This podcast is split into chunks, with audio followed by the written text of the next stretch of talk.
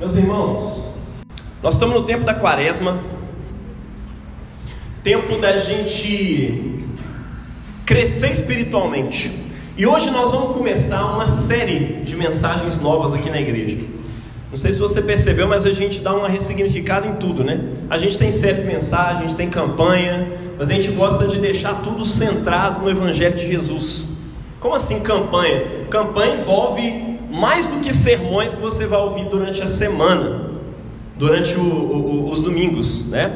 A gente não acredita que o ser humano é um cérebro em cima de um palito. O ser humano ele tem coração. O ser humano tem corpo também. Não só tem, ele é essa coisa toda, né? Ele tem sentimentos, ele é sentimento, ele é coração, ele é corpo. A gente não fica aqui discutindo se é tricotomia, se é dicotomia, você é integral. Se morrer seu corpo, acabou aí, enfim, nós não temos mais você aqui ajudando a gente. Então, é, é isso, você é esse corpo aí também. Tudo faz parte, né? E nós cremos numa ressurreição que é integral também. Como diz a palavra de Deus, né? O jeito que Jesus ressuscitou é o jeito que a gente espera ressuscitar também. É, tem gente que acha que a gente vai ressuscitar um monte de alminha, um monte de espírito, vai lá para o céu. Então, não, nós somos seres é, é, integrais. Jesus ressuscitou integralmente para mostrar que essa criação dele que ele fez foi redimida e ressuscitada em Cristo Jesus. E essa é a ressurreição que nós aguardamos, é a ressurreição que a gente aguarda para esse mundo também, tá? E por isso a gente faz umas campanhas para você poder é, é, desenvolver e aprender o sermão mais do que com a sua mente para você introjetar essas coisas, para você praticar essas coisas ao longo da sua semana. Esse ano é o ano do crescimento, né, na Igreja Anglicana no Brasil. E Nesse momento nós estamos aqui na estação da quaresma. Talvez você esteja se perguntando, afinal de contas, o que, que isso tem a ver com crescimento? É, ah tá, eu ia falar que é, é, você nem, eu nem falei antes, né, que nós estamos numa campanha barra é, é, série de mensagens a respeito de crescimento. Pô, como assim? Nós estamos na quaresma, vai falar de crescimento. Não, não é crescimento pessoal, nem nada disso. É, essa é a quaresma do crescimento. O nome da nossa série é 40 dias de crescimento. Mas nós vamos aprender nessa série a crescer em algumas coisas na nossa vida que, que, que nós evangélicos não costumamos falar muito. Né? Crescer em disciplina, que é o sermão de hoje, né? crescer na piedade, né? na, falando de vida religiosa, né? vida de oração, relacionamento com Deus, sabe? Crescer em lamento. Como assim crescer em lamento, velho? Sim, isso faz parte da nossa série. Nós vamos falar sobre lamento, porque lamento é parte da espiritualidade cristã e as pessoas não praticam muito, nem falam muito sobre isso, mas isso é importante dentro da nossa dieta de disciplinas espirituais. E por fim, vamos falar sobre generosidade, porque isso é importante também. Nós estamos aprendendo e disciplinando ao longo dessa semana. Esquece não, viu, Johnny? Você vai passar o Pix aí para a galera. Em nome de Jesus. para a gente praticar esse negócio mais do que ouvir sobre e falar, ah, eu aprendi na igreja que é muito importante ofertar na vida das pessoas. Aí você não faz nada, não, né? É, é, ah, eu aprendi na igreja que é muito importante jejuar. E aí você faz uma, uma postagem na internet sobre jejum, você faz uma palestrinha, você que é mais é palestrinha, faz uma palestrinha sobre jejum e tudo mais, e aí não jejua, fraga, e aí não faz sentido nenhum. Então, assim, o lance aqui é você praticar essas coisas. E nós estamos começando hoje uma campanha né, de crescimento. E nós vamos começar hoje com, essas, com essa palavra: crescimento, crescendo na disciplina. O que, que é disciplina, afinal de contas? E o que, que isso tem a ver com quaresma? Tem tudo a ver com quaresma, porque parte essencial do crescimento de uma planta se chama poda, se chama limpa. Uma, uma planta tem várias partes do processo de crescimento.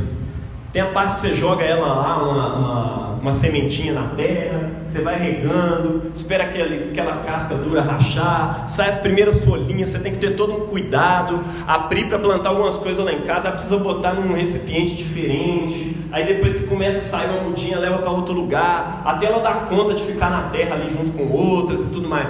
Mas, depois que ela cresce, a gente acha assim, pô, já cresci, não preciso de mais nada. Pelo contrário, irmão, parte essencial do crescimento de uma planta é a parte que a gente vai podar ela. Lá em casa tem um oropinóbio, eu nunca sei o nome desse. Enfim, é uma planta meio melequena, parece um quiabo. Mas ela é boa, eu, eu, eu até gosto, mais que quiabo. E ela fica crescendo espalhada para todo canto. É interessante o negócio da disciplina, né? Você, onde você bota ela, ela vai crescendo ali. Eu enrolei ela no varal, agora está difícil desenrolar, porque ela foi crescendo enrolando no varal. E tem outros galhos espalhando para tudo quanto é canto lá.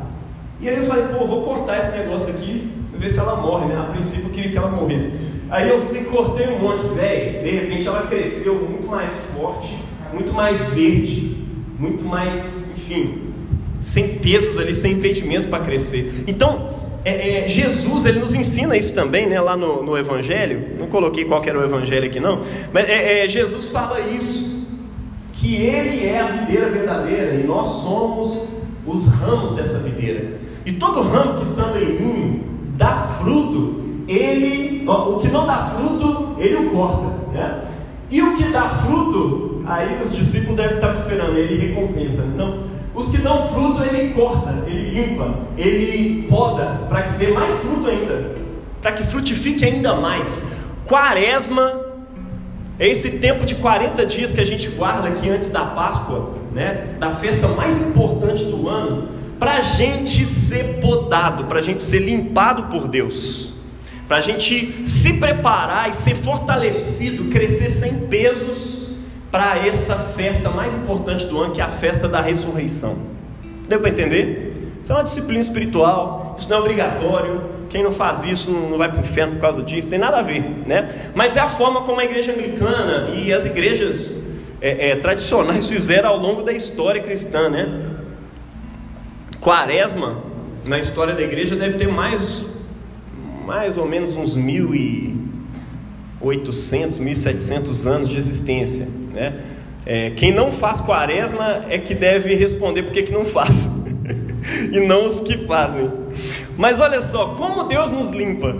Né? Essa semana minha prima me perguntou lá dos Estados Unidos: por que, que vocês guardam quarta-feira de cinzas? Eu falei, cara, a grande pergunta é por que, que as outras igrejas não fazem quarta-feira de cinzas? Porque esse negócio está na igreja há muitos anos. Né? Ela falou, pô, interessante, tem uma igreja presbiteriana aqui do lado de casa que tem é, quarta-feira de cinzas, tem quaresma. Então eu falei, pois é, isso não é só coisa da igreja católica, não. Nossos irmãos e tal, tudo já fazia isso. O pessoal que parou de fazer isso é meio iconoclasta mesmo, anti-tradição tudo mais. Mas assim, é uma disciplina muito massa. Você pode crescer muito bem nisso. Isso faz parte da nossa rotina aqui na igreja desde quando a gente foi plantado, né, em 2017. É... Mas como Deus nos limpa? É um trabalho individual seu, é um negócio que só Deus faz e você faz, você vive de qualquer jeito, tá tudo certo, aí Deus vai lá e te limpa, né? Ou tem uma parte de trabalho sua aí no processo, né? Olha, o Novo Testamento ele está cheio de recomendações apostólicas para que a gente coopere com a obra santificadora de Deus realizada por Cristo uma vez por todas na cruz do Calvário. Você precisa cooperar com isso, tá? Vamos ver algumas delas, né? 1 João 3,3 está dizendo o seguinte: Todo que tem nele essa plena confiança purifica a si mesmo, assim como ele é puro. Pô, está ensinando que a gente tem que se purificar, mas não é Deus que nos purifica? Sim, é Deus que nos purifica, Ele que nos salva. A sua purificação não te salva, a única purificação que te salva é aquilo que Deus fez na sua vida. Mas a palavra de Deus está dizendo aqui que você tem uma responsabilidade de se purificar entendendo? 2 Coríntios 7,1 está dizendo o seguinte: portanto, meus amados, tendo tais promessas, purifiquemo-nos de toda a impureza, tanto na carne como no espírito, aperfeiçoando a nossa santidade no temor de Deus. Pô, não é só João, não, velho. O apóstolo Paulo também avacalha o rolê aí, né? Você quer ser aquele calvinista, reformadão, extremista que Pô, não pode entrar nada aqui nesse, nesse negócio que não seja graça e tal. Falei, sim, olha, isso aqui é tudo graça. E você vai ver por que, que é. Nós também somos reformados, tá? Mas é, é, a Bíblia vem primeiro. E a gente tem que colocar a nossa teologia adequada à palavra e não adequar a palavra de Deus à nossa teologia. Amém? Olha só, aqui está dizendo para você purificar e para você aperfeiçoar a santidade no temor de Deus. Como que a gente se purifica? Aperfeiçoando a santidade. E como que a gente aperfeiçoa a santidade? Exercitando o temor de Deus, exercitando-nos no temor de Deus, né? No conhecimento de Deus. Trata-se de disciplina. Isso aqui envolve esforço da sua parte, né? Concentração, zelo nessa parada.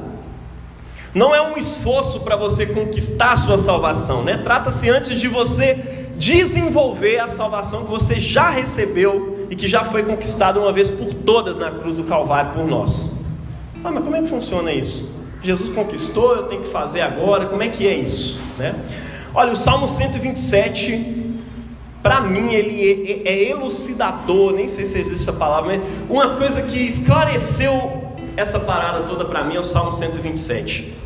A Bíblia diz o seguinte ali: Se o Senhor não edificar a casa, em vão trabalha ali os pedreiros. Se o Senhor não guardar a cidade, em vão vigia a sentinela. Pô, Jaime, elucidou em que isso aí, né? O salmista está dizendo aqui que se o Senhor não, não edificar a casa, é, em vão trabalha o cara que está edificando. Isso significa, me responda com sinceridade, isso significa que se o Senhor estiver edificando a casa, significa que o pedreiro tem que parar de trabalhar? Não. Se o Senhor guardar a cidade, significa que a sentinela tem que parar de trabalhar? O texto não está dizendo isso. Pelo contrário, ele só está dizendo que o trabalho do, do pedreiro não faz sentido se o Senhor estiver edificando a casa. Sem falar que o texto aqui está falando sobre a vida da gente mesmo. Então, se não é o Senhor que está edificando uma coisa, em vão você está trabalhando para edificá-la. Está entendendo? Se o Senhor não estiver guardando alguma coisa, em vão você vai ficar ali vigiando e guardando. Tá? É isso que o salmista está dizendo. Ou seja, a edificação do pedreiro é sobre o fundamento, é, é um trabalho feito sobre o trabalho de Deus. Aí esse trabalho faz sentido. A vigilância de uma cidade ela é feita sobre a vigilância que Deus faz. E aí o seu trabalho está sendo feito em cima do trabalho de Deus. E aí ele faz todo sentido, aí tem significado. Tá dando para entender isso? É sobre isso o rolê. Chama isso do que você quiser, porque tem gente que querendo identificar, isso aí cabe em qual teologia? Isso é molinismo, isso é calvinismo, isso é. Véi, isso é Bíblia. Biblicamente é isso que está sendo falado. Tá? Classifique como você quiser. Nem eu quero mais ficar classificando. O que, que eu penso, como é que eu falo, tudo mais. Eu quero ser bíblico. Olha só. que diz o, o texto de Filipenses 12, Ó, Filipenses 2, 12. Filipenses nem tem 12. Assim, meus amados, como vocês sempre obedeceram, na, não só na minha presença, porém muito mais agora na minha ausência, desenvolvam a sua salvação com temor e tremor. Desenvolvam a sua salvação. Ou seja, ele está falando de uma coisa que já aconteceu, vocês já foram salvos mas a sua salvação precisa ser desenvolvida. É aí que entra esse rolê da disciplina, tá? Desenvolvam a vossa salvação com temor e tremor. Por quê? Porque é Deus quem efetua em vocês tanto o querer como o realizar, segundo a sua boa vontade. Glória a Deus por isso. Enfim, desenvolver a salvação é santificar-se, é purificar-se. É, obrigado, mana. Desenvolver a sua salvação é uma responsabilidade cristã, através da qual nós cooperamos com a obra que o Senhor deseja realizar em nós até o dia de Cristo Jesus. Né? O, o Paulo fala isso lá em Filipenses também, que esse Deus que começou a boa obra em vocês, ele há de completá-la até o dia de Cristo. Ou seja, você é uma pessoa que está em obras. Tem gente que tem mania de viver uma espiritualidade assim, do tipo, Jesus já fez tudo, e aí eu não preciso é, é, me santificar, eu não preciso correr atrás, eu não preciso de disciplina espiritual, não preciso orar, jejuar, não preciso de nada. Não funciona assim. Até porque a teologia vai acabar entrando em conflito uma hora ou outra, né? Mas é, é, tem uma obra que Deus está realizando aí até o fim, e ela é realizada paulatinamente, ela é realizada aos poucos na sua vida. Talvez à medida que você dá conta, isso é um mistério, eu não sei por que, que Deus demora até o dia de Cristo Jesus, mas Ele está realizando uma obra aí aos poucos, para te santificar, para te purificar. Amém? E nessa obra, você está cooperando com ela por meio de uma disciplina na sua vida. Enfim, isso é desenvolver. Uma coisa importante sobre responsabilidade é que elas envolvem uma coisa chamada disciplina. Responsabilidade envolve disciplina. Rapaz, se não fosse Daiane, esse dia eu, eu, eu passei na prefeitura de Contagem para trabalhar de pedagogo, eu nunca tinha feito isso na minha vida. Aí Daiane foi me dando um monte de orientações, como é que eu chegava lá, como é que eu tomava posse, como é que eu chegava no lugar. E aí, cara, comecei a trabalhar. Eu, eu, eu achei que já estava tudo resolvido. Mas quando eu entrei para dentro da escola, eu falei: caraca, mano, tá começando é agora o rolê. E eu vi o quanto de disciplina você precisa para poder se organizar e cuidar de um monte de sala. Graças a Deus estou trabalhando de manhã, que é, tem menos crianças.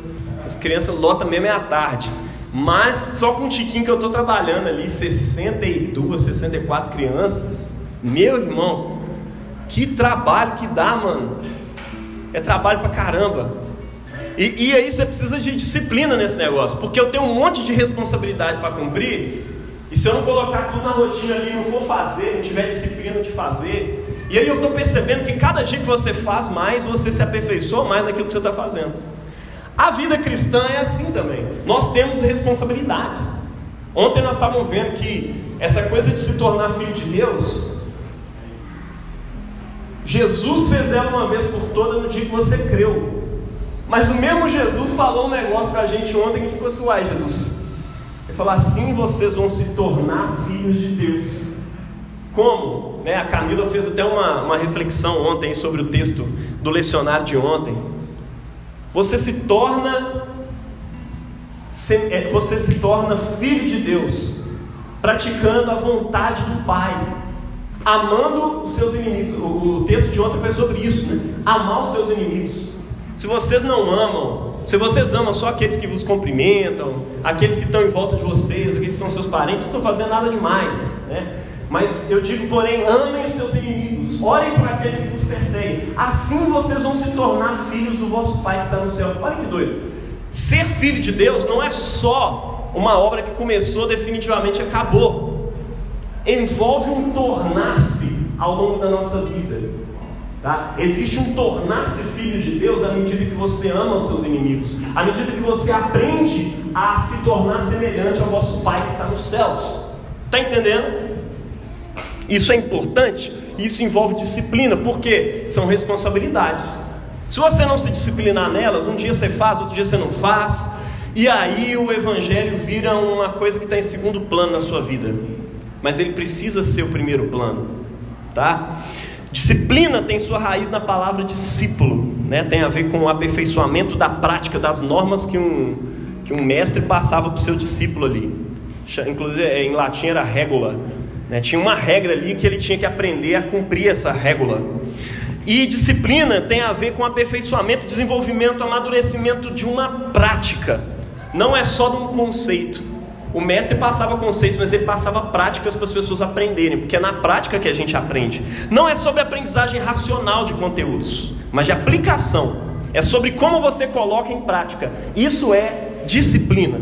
Tá? Disciplina é sobre acostumar as nossas emoções os nossos corpos com aquilo que foi aprendido.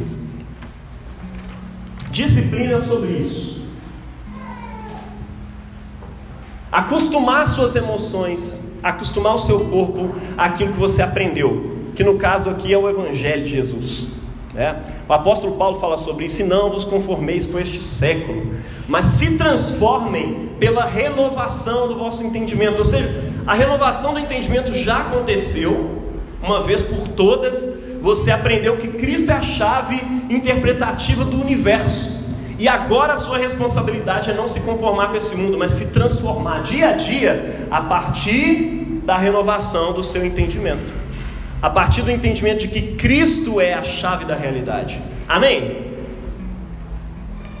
É por isso que disciplina é uma área primordial na qual a gente precisa crescer nesse ano do crescimento. Amém?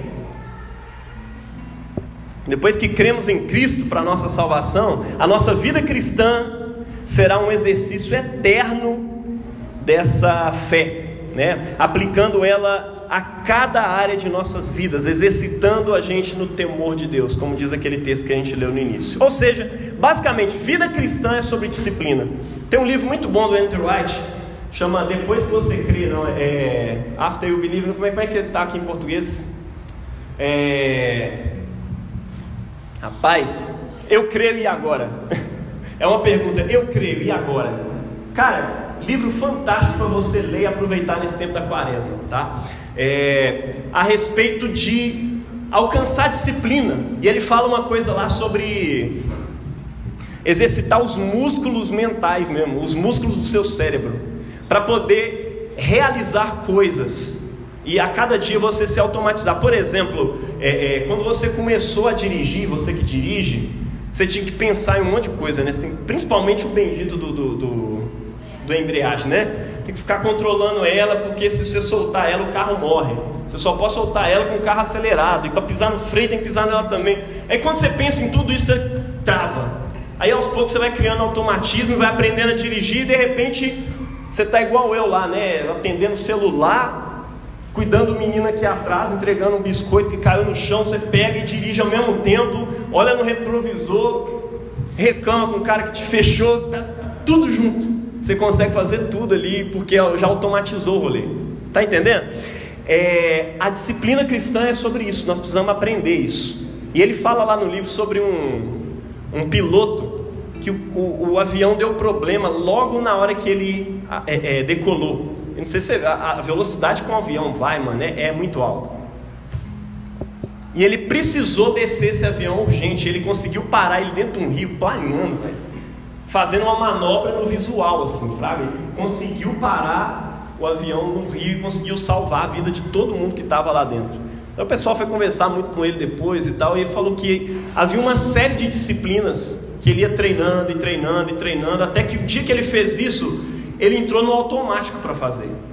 Entrou no piloto automático, literalmente, né? Só que no dele, ele teve que controlar as ações ali.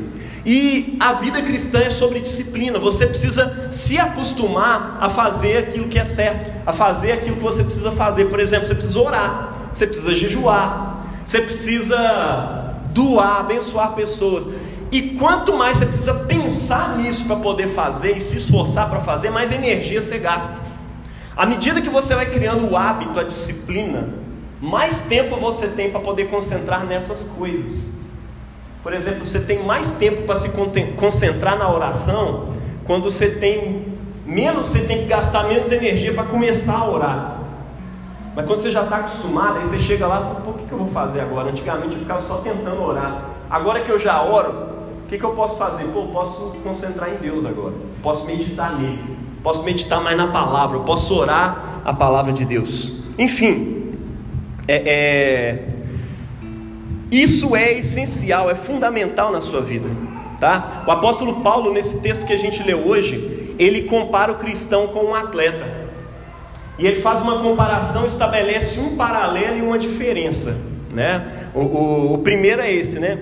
É, é, uma diferença fundamental, né? O tipo de prêmio. Ambos estão correndo atrás do prêmio. Ele vai dizer assim, ó. Assim também eu corro. Não, primeiro, ele vai dizer que. Perdão. Ele, ele vai dizer que todo atleta em tudo se domina, né?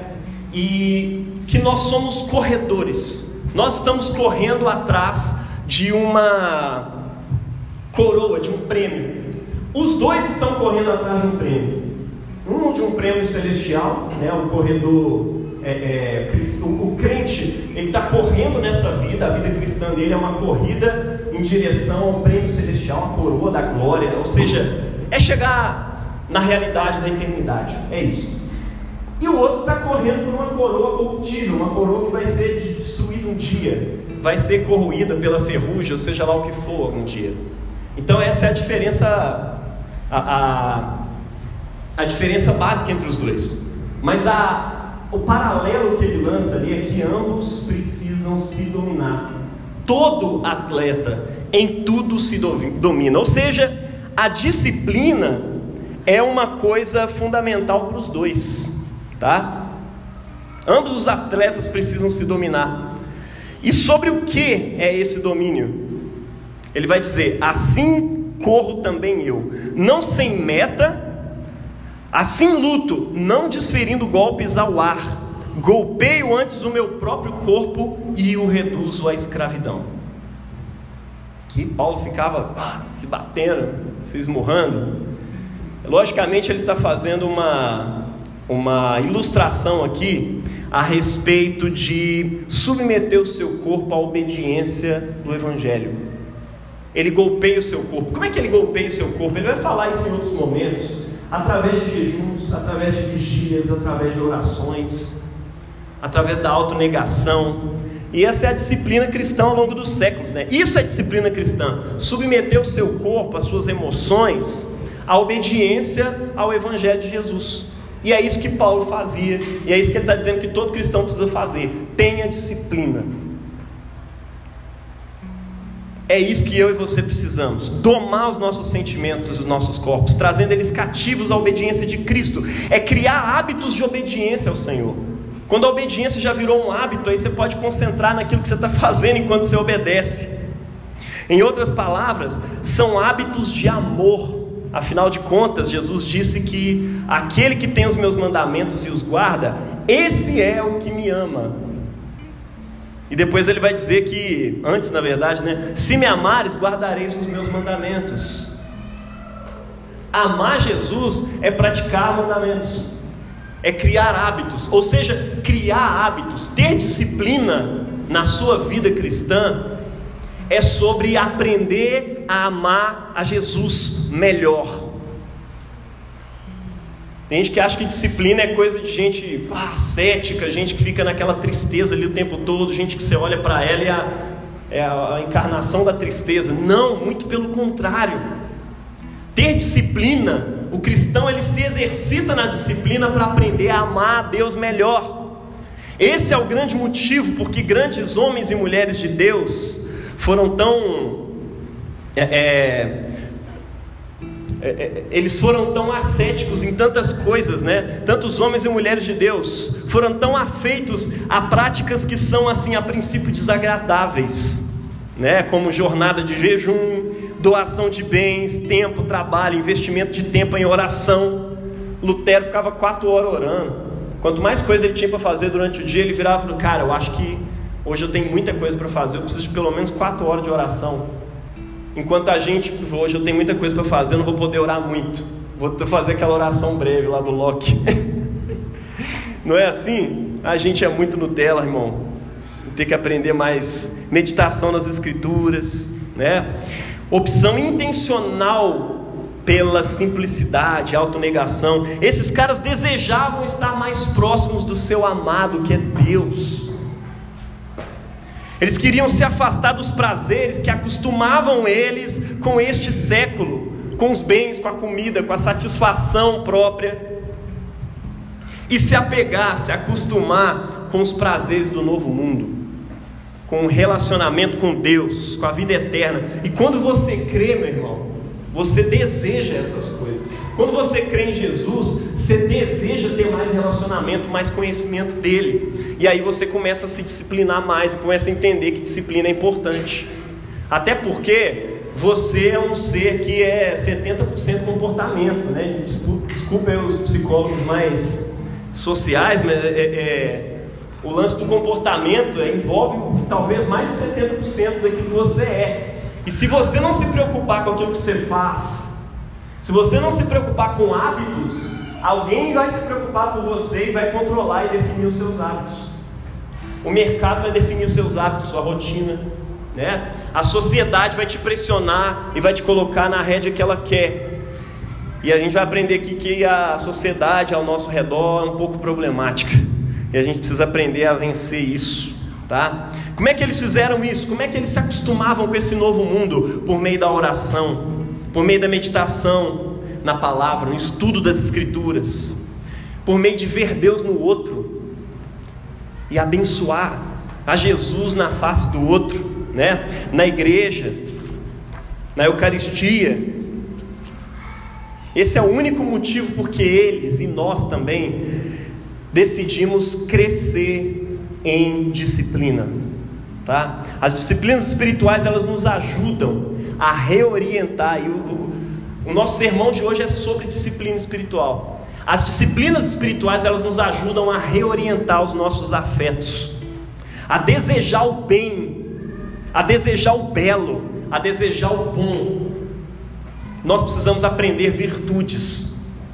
Disciplinas espirituais é sobre aprender a desejar aquilo que é bom, tá? E tem coisa que você só aprende fazendo. Para crescer na disciplina, você precisa praticar disciplinas espirituais. E eu queria propor pelo menos quatro aqui para o seu crescimento, tanto como igreja, quanto para o seu crescimento individual aí diante de Deus.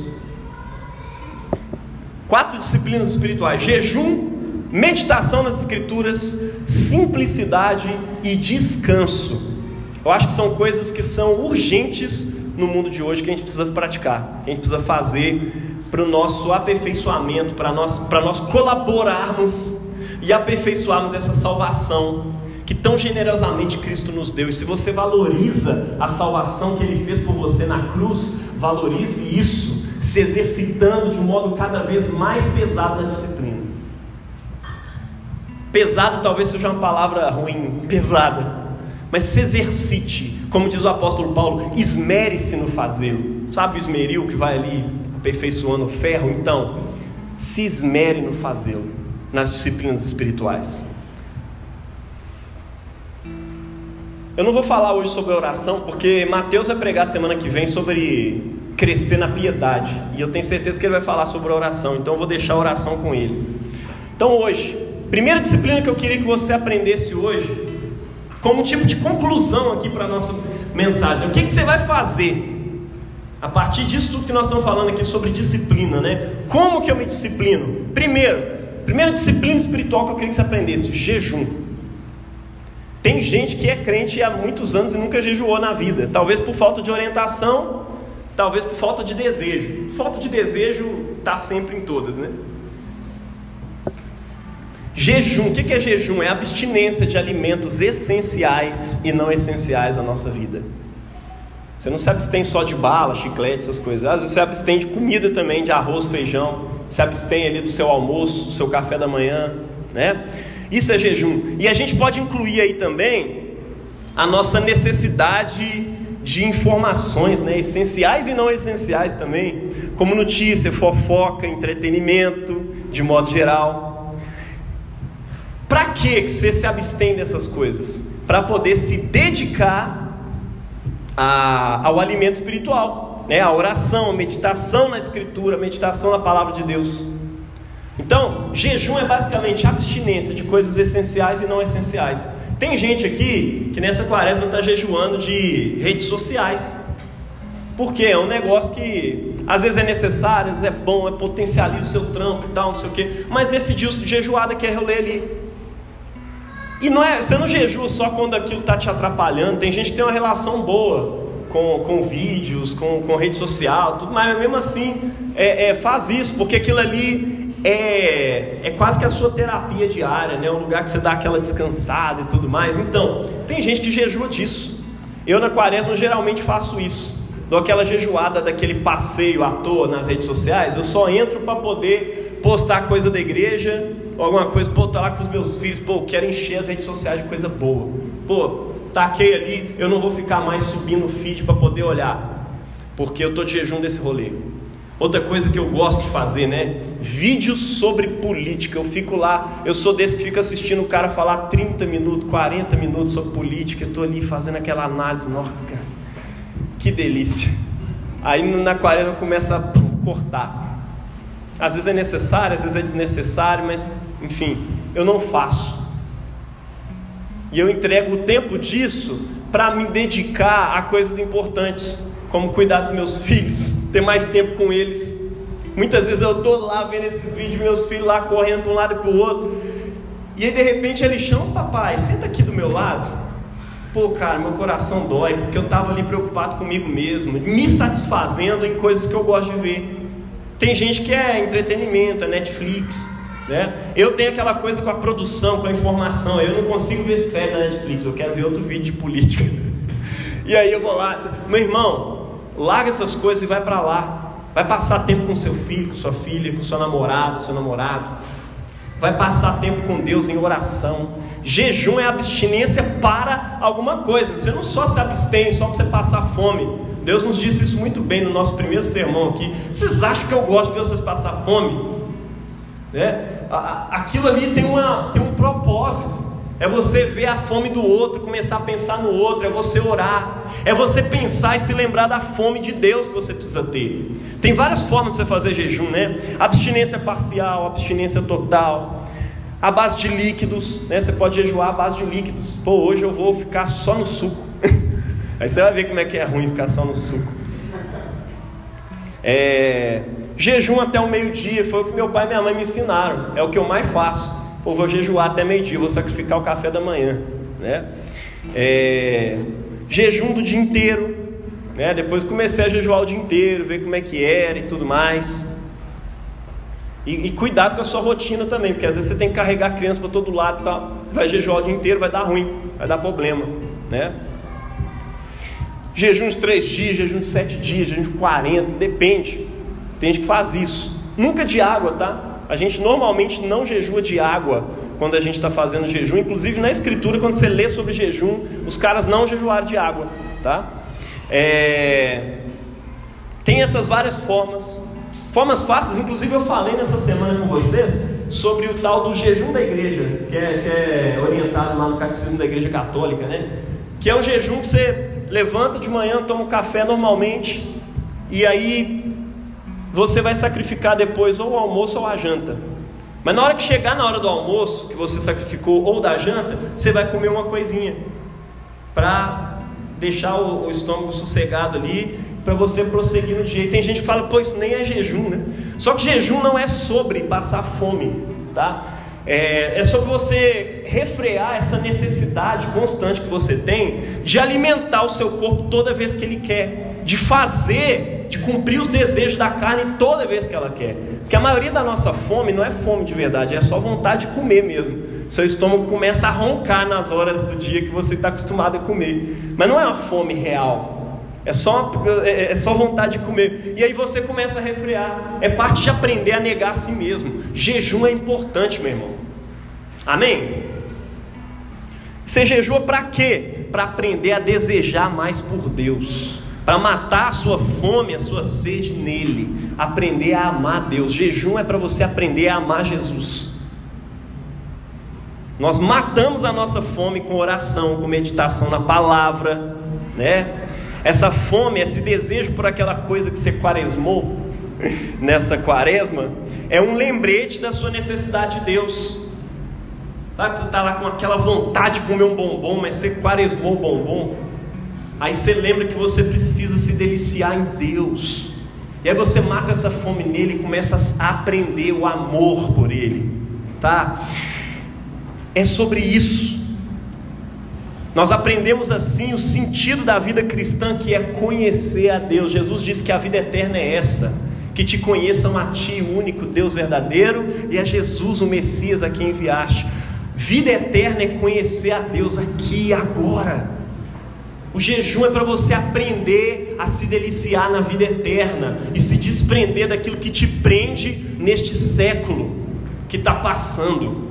Amém? E se regozijar nas coisas do novo século, uma nova criação que está surgindo. Amém?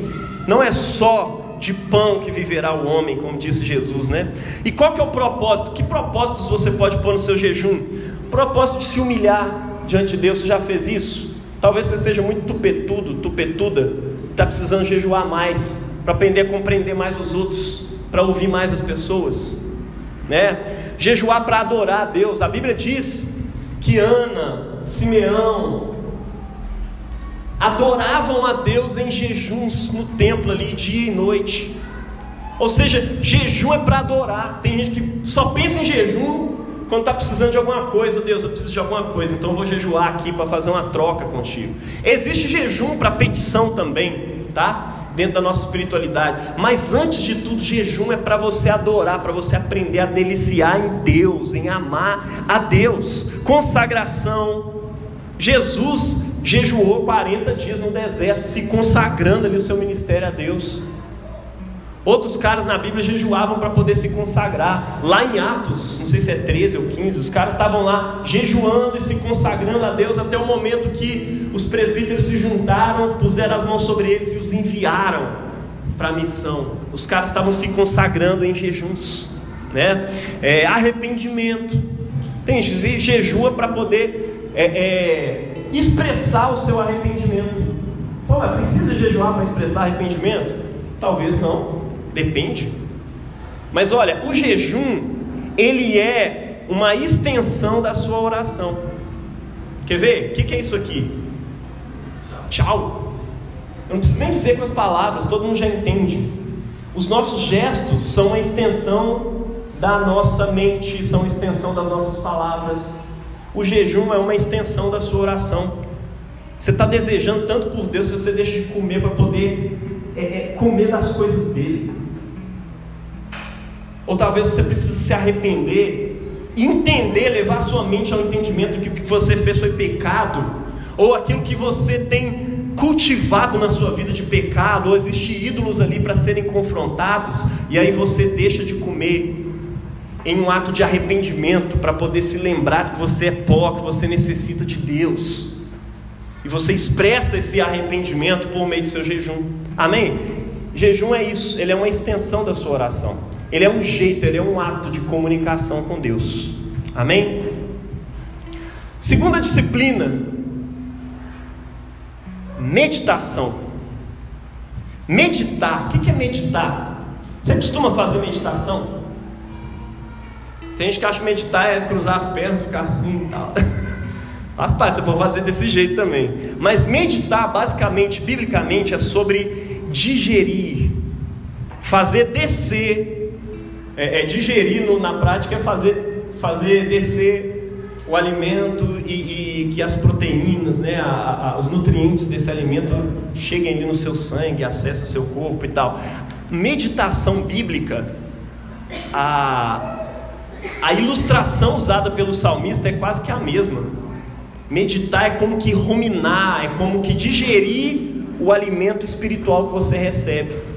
Quando você lê a Bíblia, quando você escuta a palavra aqui no seu domingo e tudo mais. Então, é sobre fazer descer da mente para o coração, é transformar em sentimento, em desejo, aquilo que nós aprendemos da palavra de Deus. Quer ver? É claro, né? Precisa de alimento para poder digerir. Se você não tem nada, você não bota nada para dentro, como é que você vai digerir? O que, que você vai digerir, digerir, afinal de contas? Né? Então, assim, precisa de escritura, precisa de leitura bíblica, precisa de pregação, precisa de discipulado na sua vida, tá?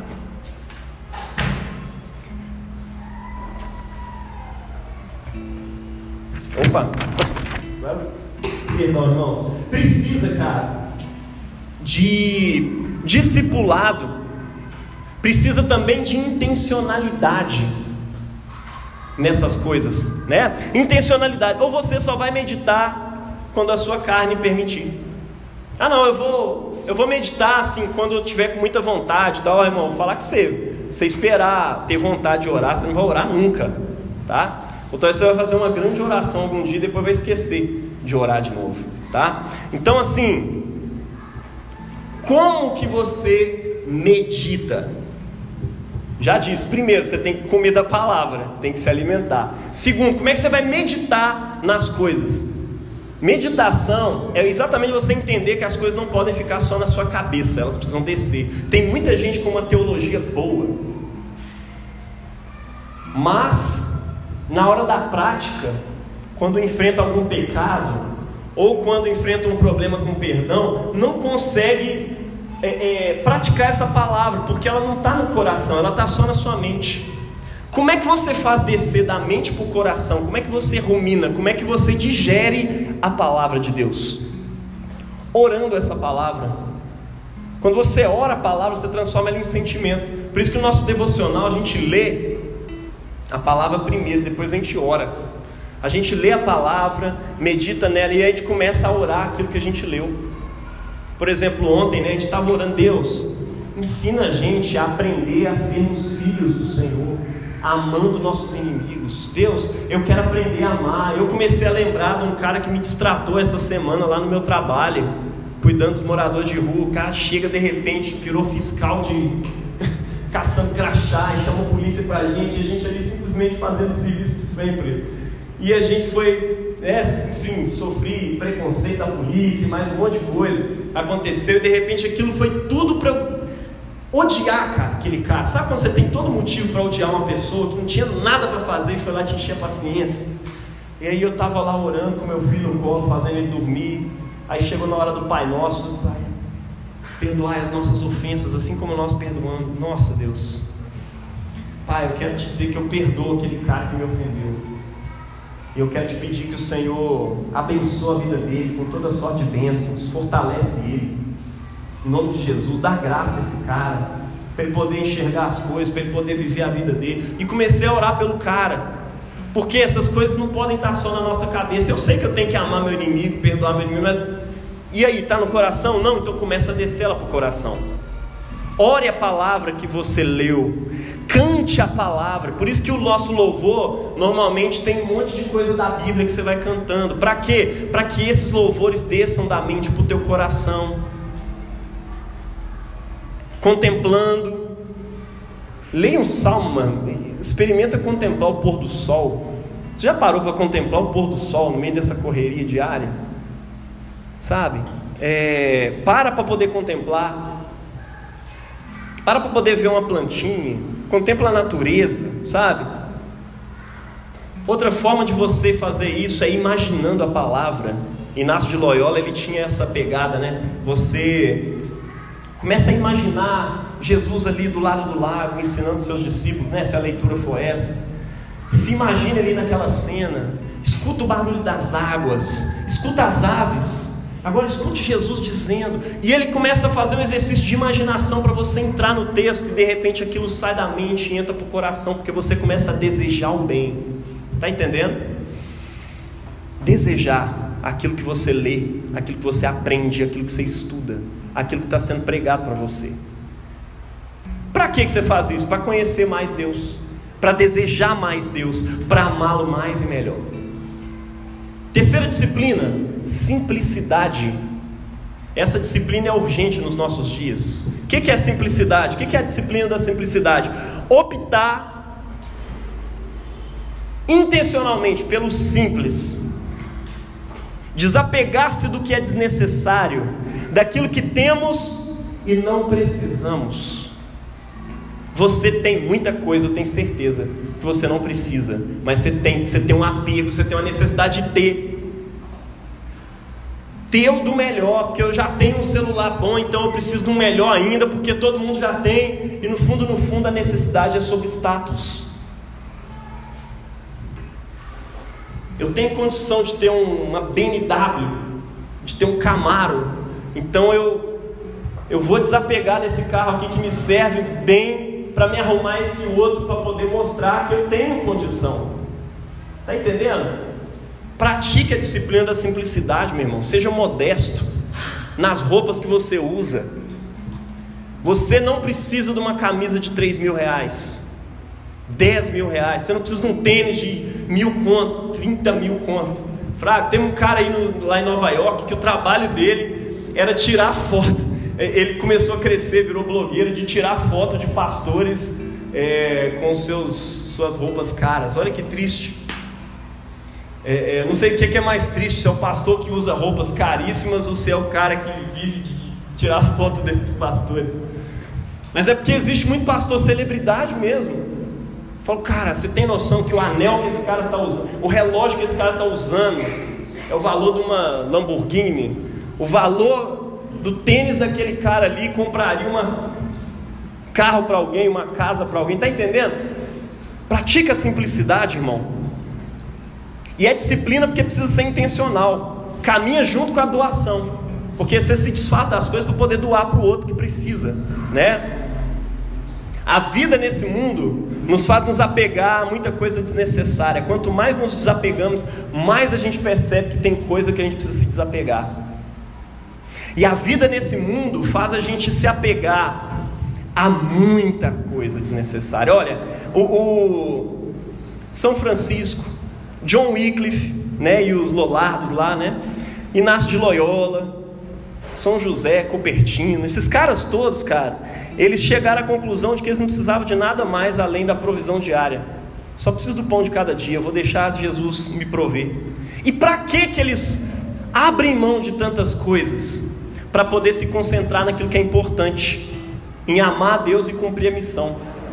Quando você abre mão dessas coisas, você fica mais leve para a missão. Você está mais leve para poder correr a sua corrida. Paulo está dizendo que a gente é corredor. Você já viu corredor correndo de blusa de frio? Com tênis pesado, com roupa pesada? Não, os caras usam a roupa mais leve que tiver para poder correr, porque nada pode atrapalhar essa corrida. Isso se aplica também à intelectualidade, ao nosso jeito de se comunicar, né? Você tem a necessidade de falar, de dar opinião sobre tudo. Meu irmão, tem certeza que ninguém precisa da sua opinião. E você precisa, ô irmão, seja simples. Sabe que a pessoa super complexa para poder explicar tudo, está o tempo todo querendo se justificar, explicar. Meu irmão, seja simples com as pessoas. Facilita a vida dos outros também e facilita a sua. Seja mais simples, tem gente que é o hipopótamo de Jó. Meu pai me falou isso, eu nunca esqueci, né?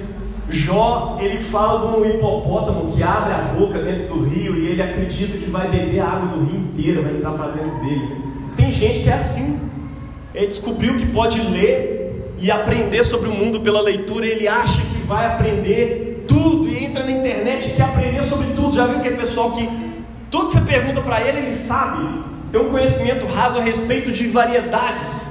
Tudo que existe no mundo, tecnologia, biologia, religião, cara sabe de humanas, sabe de exata, sabe de tudo. Meu irmão, uma coisa importante você precisa aprender é que nem tudo você precisa aprender. Seja simples, seja modesto. O mundo hoje está estudando, inclusive, a simplicidade ela vai impactar diretamente no potencial do seu ministério.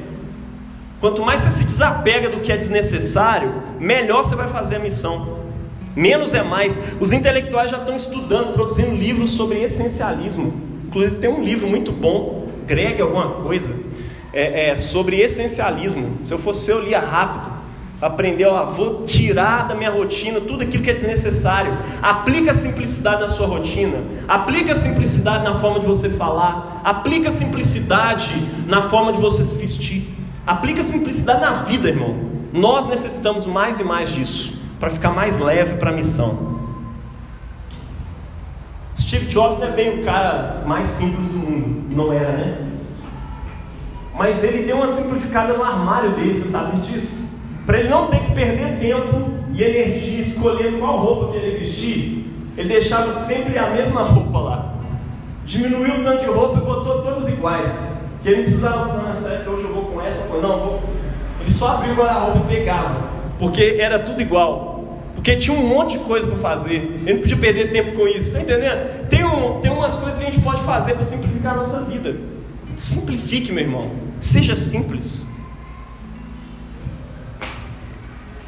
Como é que você pode fazer isso? Começa doando suas roupas, eletrônicos que você não precisa. E tem gente que é assim, eu não dou nada para ninguém, né? Eu vou vender, vou botar no LX.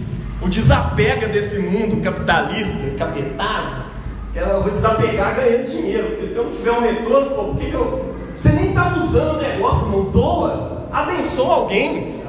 Pega aquela roupa. Hoje Neemias veio aqui, está aqui, né? Foi embora. Ele veio praticar uma doação, ele ganhou uma parada muito bonita e tal. Aí ele falou, cara, eu, eu não tenho nada que eu possa fazer com isso. Esse trem é bom, ele podia vender. Ele falou, ele lembrou que a Nayara aqui na igreja é costureira, faz umas camisas maravilhosas, tudo mais. Falou, vou doar para ela, vou entregar. Herança, está doado. Olha que bênção, meu irmão. Pratica essa simplicidade, doa coisa que você não precisa. Arranca tudo lá. Você está lá acumulando 10 mil pendrives que você tinha, MP3, Kindle, tablet, computador velho. Ô irmão, celular, você está acumulando um monte de celular. Essa semana tinha um irmão precisando. Eu falei, Deus, é inaceitável ter três celulares nessa casa e ter um irmão na igreja precisando de um celular. Já liguei para ele na hora, falei, mano, está precisando? Passa aqui em casa e pega. Tá certo que o meu tá quase estragando, eu estava esperando ele estragar para me pegar o outro, mas você vai usar, até pelo menos você arrumar outro. Fica à vontade, fica tranquilo, porque eu não posso deixar meu irmão passar necessidade e não fazer nada. Amém? Isso é disciplina, irmão. Desfaça das coisas. Por fim, disciplina do descanso. E essa disciplina aqui, meu irmão, é urgente. A gente descansar, cara, é o que? Descansar é parar de produzir a gente está num, num, vício de produção constante, né? É, é, isso é urgente nos nossos dias. Para o nosso bispo, inclusive, descansar é a hora que ele faz atividade física, é a hora que ele separa para correr. É, mas é porque o correr descansa ele, porque ele para de atender pessoas, ele para do gabinete, ele para de produzir coisas e ele começa a correr. E aquilo faz um bem para o corpo dele. Tudo certo, eu preciso aprender a correr mais. Mas uma coisa que eu estou exercitando na minha vida é descansar. E o problema é que toda vez que a gente vai descansar, a gente fica culpado. A gente, você já se sentiu culpado enquanto você estava descansando? Você está envolvido nessa coisa aí da produção constante. Nós vivemos num mundo, cara, que faz a gente se sentir culpado pela improdutividade. Sempre você precisa estar tá fazendo alguma coisa ou adiantando alguma coisa para amanhã, né? Mas que produtividade é essa que faça se sentir culpado quando você se dedica a coisas maiores e mais importantes da vida? Como criação de filhos. A Pri está produzindo. Ela estava no tempo de, é, é, de puérpera, né, tal. Até hoje, ela está cuidando das crianças para poder trabalhar, porque agora eu estou numa rotina diferente. Eu estou trabalhando o dia inteiro. E ela fica com as crianças. É, se sentindo culpada por não estar sendo produtiva, porque o mundo, os vídeos da internet, as coisas o tempo todo estão dizendo produza, produza, produza. Se você não está produzindo dinheiro, produza outra coisa. Você tem que trabalhar, você não pode parar hora nenhuma. Que produtividade é essa, meu irmão? Isso não é produtividade de verdade. Que faz você se sentir culpado porque você está parando de produzir para cuidar de filhos ou quando você está orando, ou quando você está tendo um tempo devocional, descanso. Eu tenho essa experiência na minha vida. Às vezes eu estou precisando produzir um sermão, uma reflexão, cuidar dos irmãos, aí dá o tempo de orar. Aí eu vou lá me dedicar à oração e começo a me sentir culpado porque eu não estou produzindo um sermão, fraga. Mas é exatamente ali que está a fonte de tudo. E eu sou tentado a abrir mão da fonte de tudo para poder me concentrar ali, para poder organizar um bom sermão. Meu irmão, isso é a derrota. Não faça isso na sua vida. Dedique-se às coisas importantes primeiro. Coloque as pedras maiores primeiro dentro do pote. Aí depois você vai pôr nas menorzinhas, depois você vai jogar na areia, depois você pode jogar até água em cima. Mas se você começar pelas pequenininhas e for jogando as outras coisas, não vai caber nada ali dentro. Coloque as coisas importantes primeiro na sua rotina. Amém? Observação: descanso é mandamento, tá? A palavra de Deus diz que a gente tinha que separar um dia para descansar. E quando você não faz isso, você não está praticando essa disciplina. A disciplina do descanso exercita a nossa confiança no cuidado de Deus. Deus cuida de você, descanse. Deus falou isso com o povo de Israel há muito tempo atrás, por quê? Porque os deuses daquelas nações em volta eram os deuses da produtividade, eles tinham que produzir para que os deuses continuassem existindo. E aí o Deus de Israel se revela e fala: Eu criei os céus e a terra. Eu não preciso do seu trabalho para existir. Eu quero que agora você pare de trabalhar e confie que eu estou te sustentando. O seu Deus é o Deus que trabalha para aqueles que nele esperam.